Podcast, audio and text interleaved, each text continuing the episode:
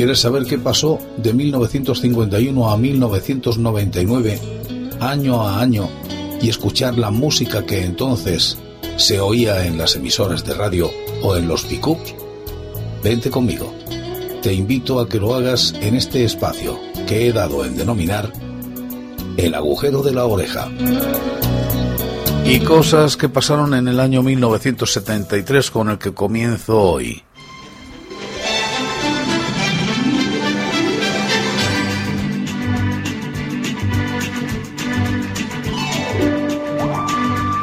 Se estrena la serie de televisión Colombo.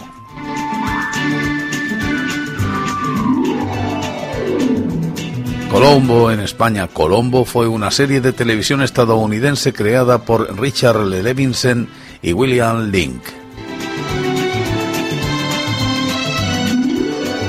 En Estados Unidos se emitió regularmente entre 1971 y 1978 y esporádicamente entre 1989 y 2003. Estaba protagonizada por Peter Falk como el teniente Colombo, un detective de homicidios del Departamento de Policía de Los Ángeles.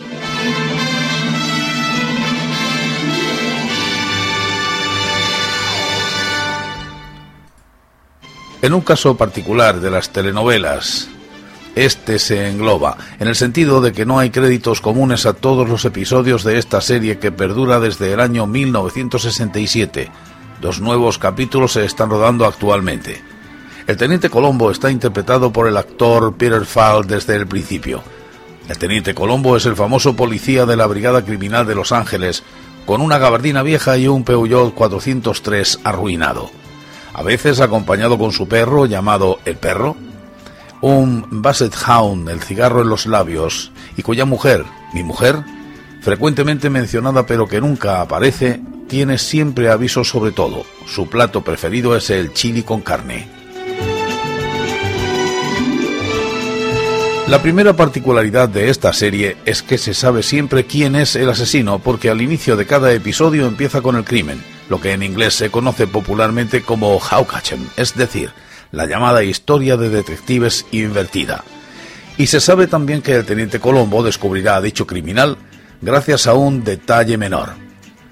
Una vez descubierto el sospechoso, el teniente no solo lo dejará un segundo, además sabe bien hacerse pasar por una persona despistada para engañar la vigilancia del sospechoso. Entre otras particularidades, Colombo no lleva pistola, jamás tiene que recurrir a la violencia física y los crímenes siempre ocurren en la alta sociedad.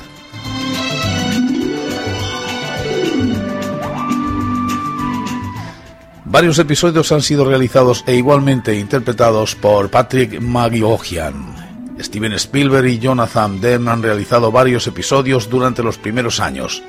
Steven Bacco ha sido uno de los guionistas.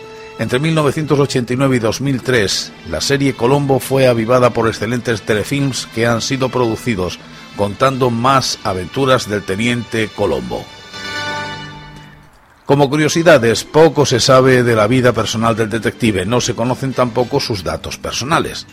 No se ha visto nunca a su mujer, no se sabe tampoco su nombre. Sin embargo, en el Dean Martin Celebrity Rose of Frank Sinatra en los 70, Colombo hace una aparición sorpresa y pide un autógrafo a Sinatra para su mujer, diciéndole ponga simplemente para Rose.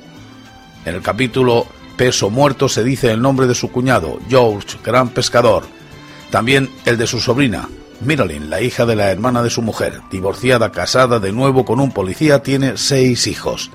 Del teniente Colombo no se sabe el nombre de pila, pero en la pistola de la madre, peso muerto, muestra un primer plano de un documento y está claro que firma Frank.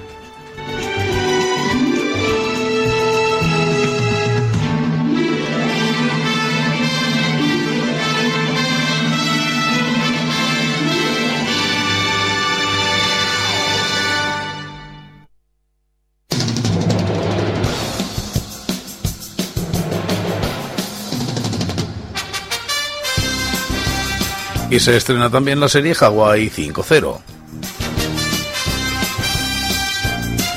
Título original Hawaii 5.0.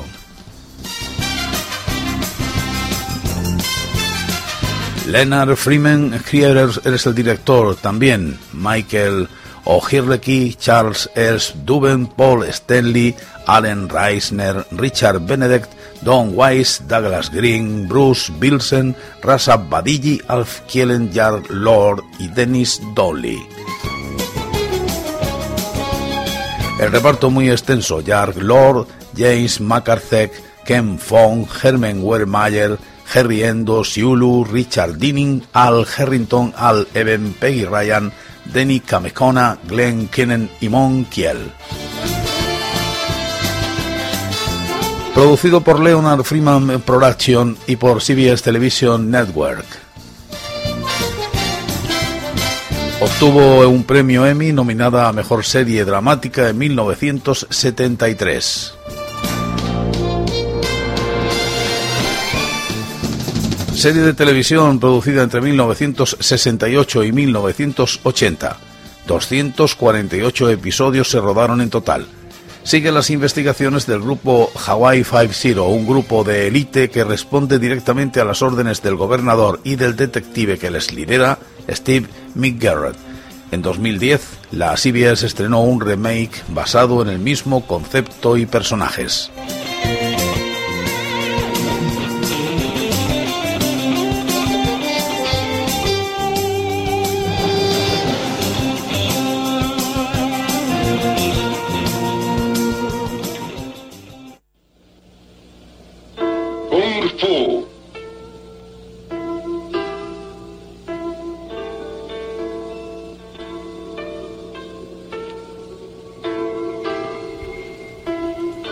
Se estrena Kung Fu con la dirección de Ed Spielman Creator. La música de Jim Helms. El reparto David Carradine, Kai Luke, Philip N. y Rida Inspira. Producida por la ABC, la productora Warner Brothers Television. Una serie que mezclaba acción, western y artes marciales.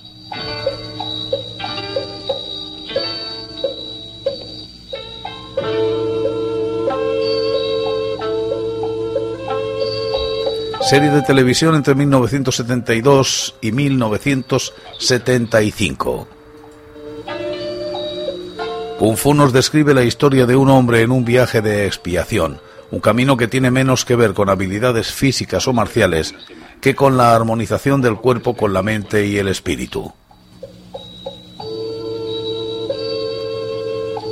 El pequeño saltamontes, David Carradine, encuentra en el maestro Po a alguien que le ayudará a realizar su sueño de hacer una peregrinación a la ciudad prohibida, pero sobre todo a un maestro que le dará participar de unos conocimientos mantenidos en secreto por los monjes taoístas, la sabiduría del kung fu.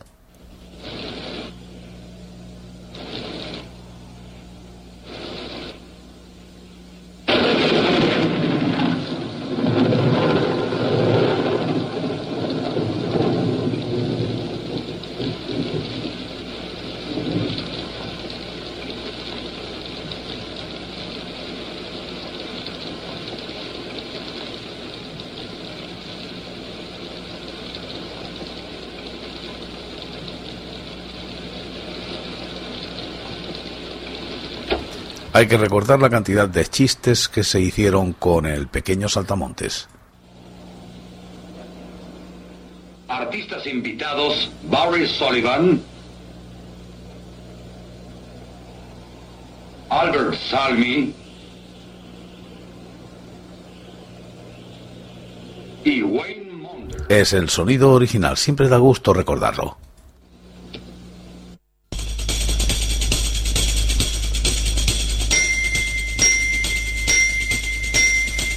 Y otra serie que se estrena, Los Camioneros, con Sancho Gracia, dirigida por Mario Camus y con un guion de Pedro Gil Paradela, la música de Antón García Abril y la fotografía de Hans Burmen. El reparto, Sancho Gracia, Carlos Sotero y María Luisa Ponte, emitida, emitida por Televisión Española. Es un drama de la televisión. Trece episodios Paco es un camionero de 30 años, mimado por su madre y por su novia y con fama de golfo, según él infundada. Es camionero por vocación. Los episodios están trufados de pequeñas y grandes peripecias de carácter costumbrista, un poco de emoción, un poco de riesgo, comidas aquí y allá, largas horas de trabajo con nieve o con calor extremo al volante y de vez en cuando un gesto de solidaridad humana dirigida por Mario Camus y Adolfo Arias Caraín como ayudante de dirección, Sancho Gracia, famoso luego por Curro Jiménez, interpreta al personaje de Paco. En cada capítulo se muestran los pros y los contras de esa profesión. La serie fue rodada en diversos escenarios naturales.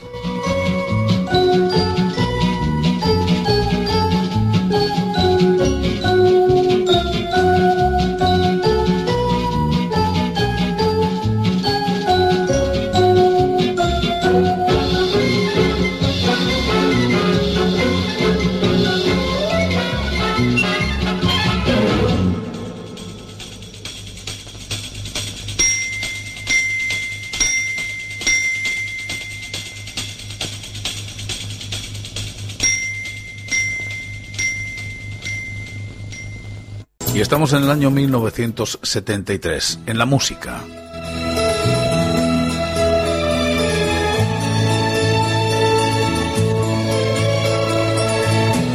Emilio José gana el Festival de Benidorm con la canción Soledad.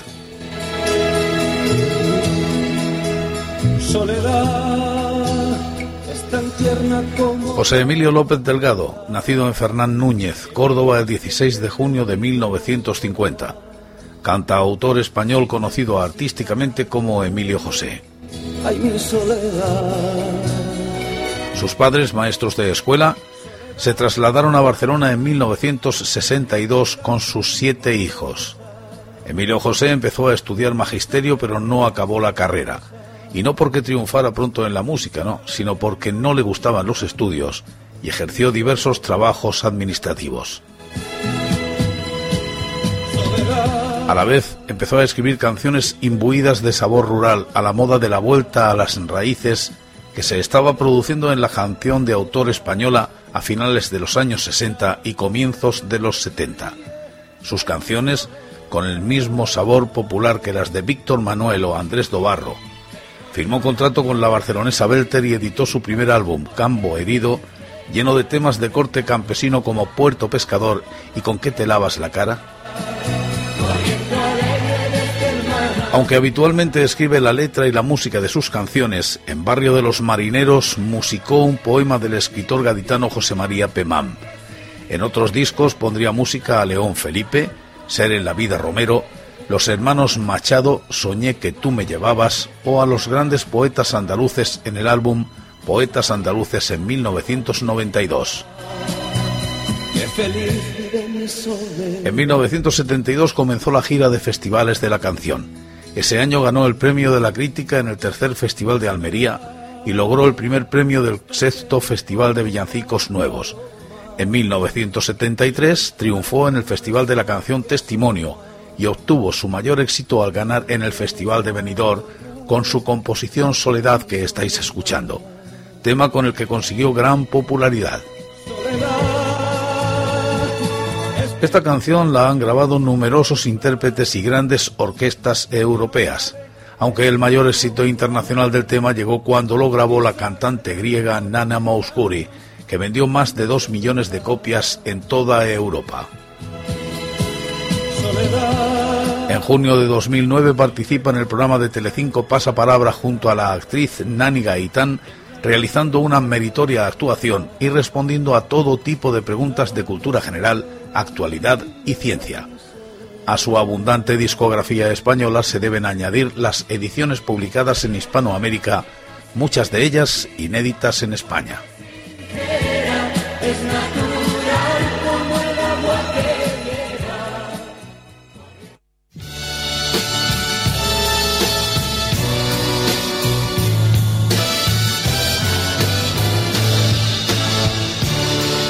Segundo puesto para Mocedades con la canción Eres tú en Eurovisión este año de 1973. En un principio el grupo lo conformaban solo las llamadas hermanas Uranga, es decir, Amaya, Izaskun y Estíbaliz Uranga Amézaga. Poco a poco se añadieron más hermanos y amigos a sus ensayos y acabaron fundando un nuevo grupo con el nombre de Voces y Guitarras. Después de hacer pequeñas actuaciones por localidades de su provincia, Vizcaya, deciden enviar una maqueta con diversos temas a distintos productores de Madrid. Uno de ellos, Juan Carlos Calderón, se pone en contacto con ellos y pasará a ser su productor durante 11 años.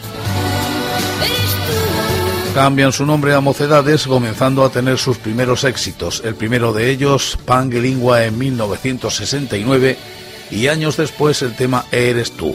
Con esta canción representaron a Televisión Española en el Festival de la Canción de Eurovisión este año de 1973, consiguiendo la segunda posición con 125 puntos, la puntuación más alta conseguida en todas las ediciones del festival por España. Sin embargo, la repercusión de esta composición vendría un año más tarde, cuando se puso como número 9 en la lista de éxitos en Estados Unidos. Aún hoy su canción Eurovisiva, que tuvo versión además en castellano, en inglés, francés, alemán e italiano, y años después también en euskera, es un símbolo de la historia de la música española. Entre sus muchos reconocimientos fue elegida por votación popular en Holanda en 2004 como el mejor tema de la historia de Eurovisión y fue nombrada uno de los 10 mejores temas de la historia en el 50 aniversario de Eurovisión. Congratulations. No fue su única aventura festivalera.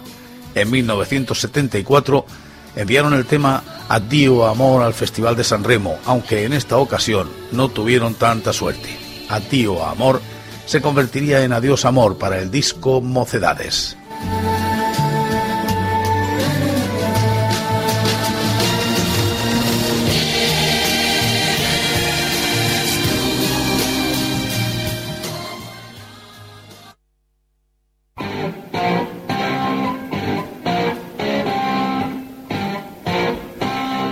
Deep Purple obtiene un éxito importante con su álbum Made in Happen.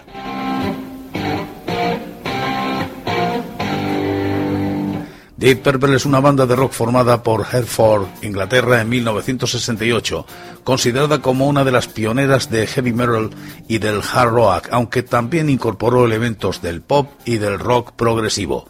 A lo largo de su carrera han vendido más de 100 millones de discos en todo el mundo y fueron reconocidos como la banda más ruidosa del mundo por el libro Guinness de los Récords en los años 70.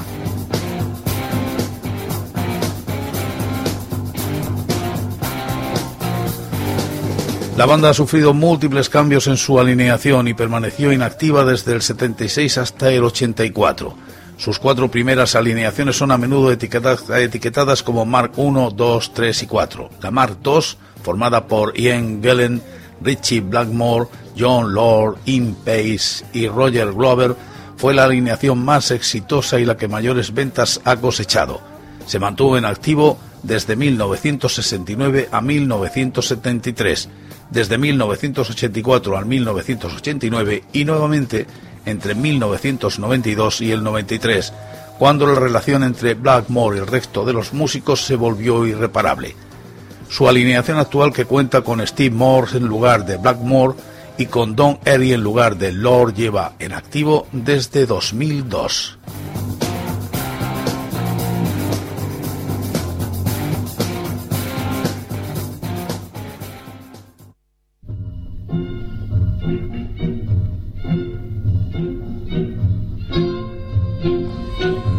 Muere en accidente de tráfico Manolo Caracol.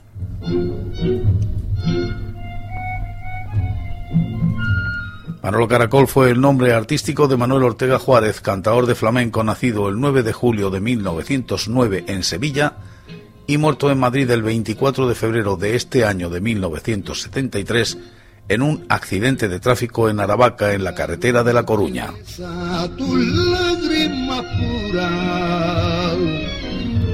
Proveniente de una larga estirpe flamenca, era tataranieto de El Planeta, uno de los primeros cantaores de flamenco de los que se tiene noticias.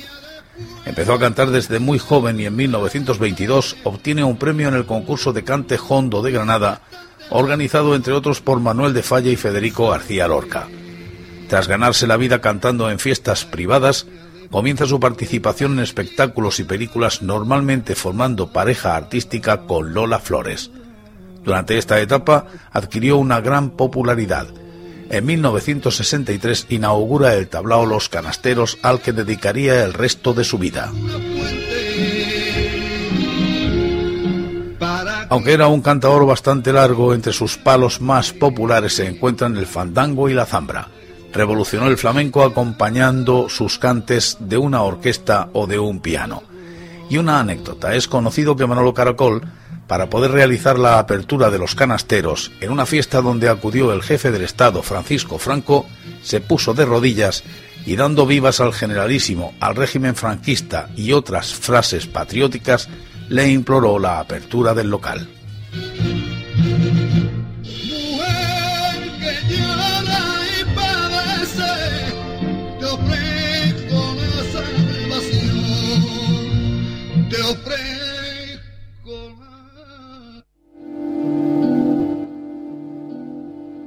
Y nos vamos al cine.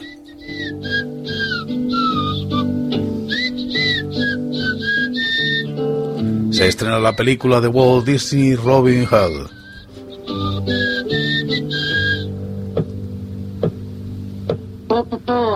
Dirigida por Wolfgang Reiterman con guion de Larry Clemens y música de George Burns.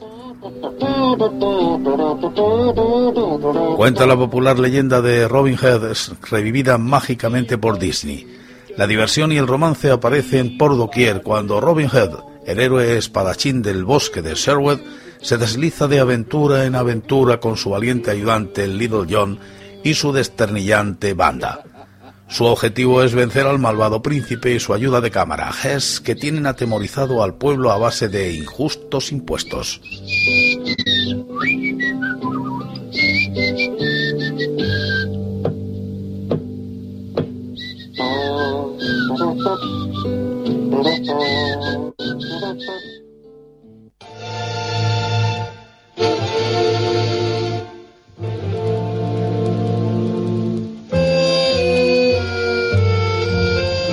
Los españoles cruzan la frontera para ver el estreno de El último tango en París.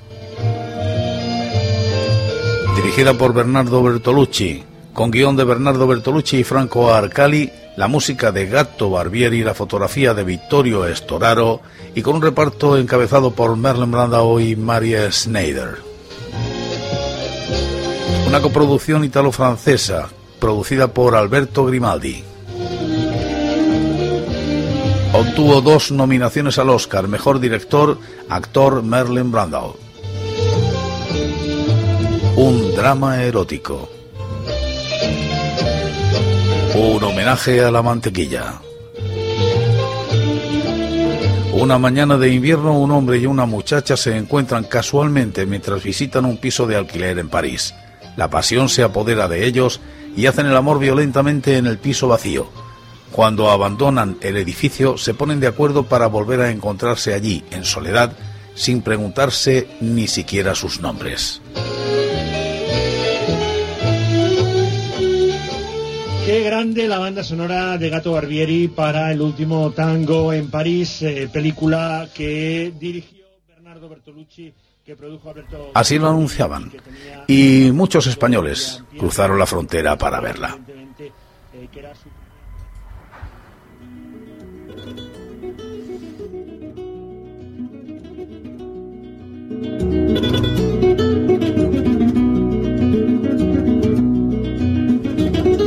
Ángela Molina interpreta su primera película con Luis Buñuel galardonado en Hollywood con el premio al mejor film extranjero por el discreto encanto de la burguesía.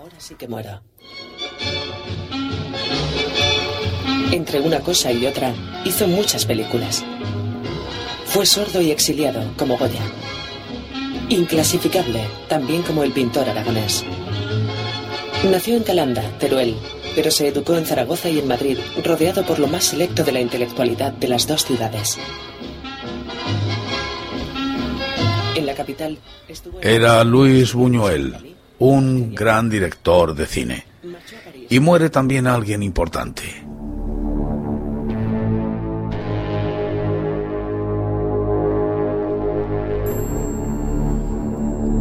Fallece Terence Fisher, famoso director de cine de terror de A Hammer.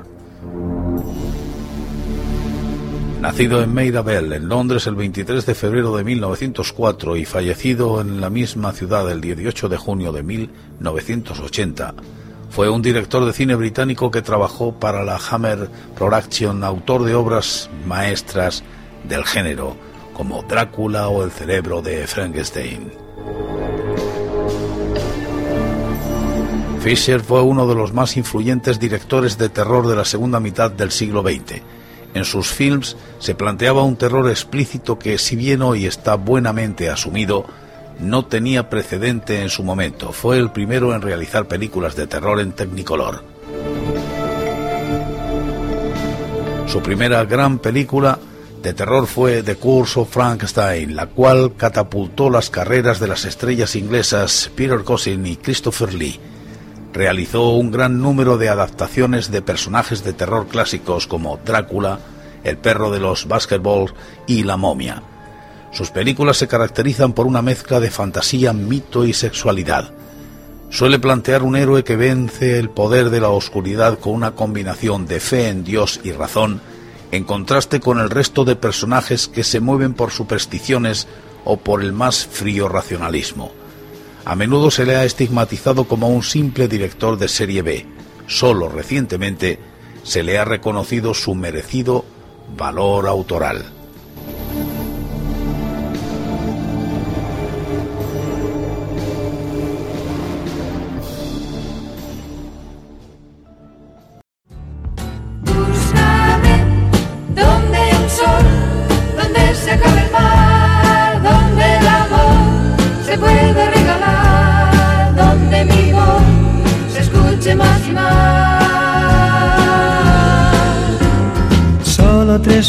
Palabras, pues mi cena de partir.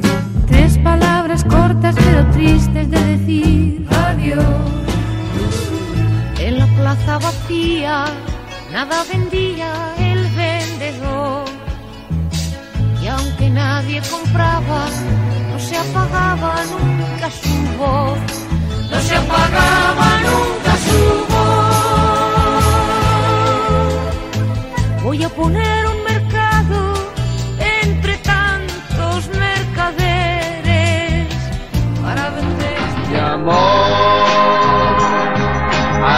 paso de los años será mucho más fuerte. Mi amor,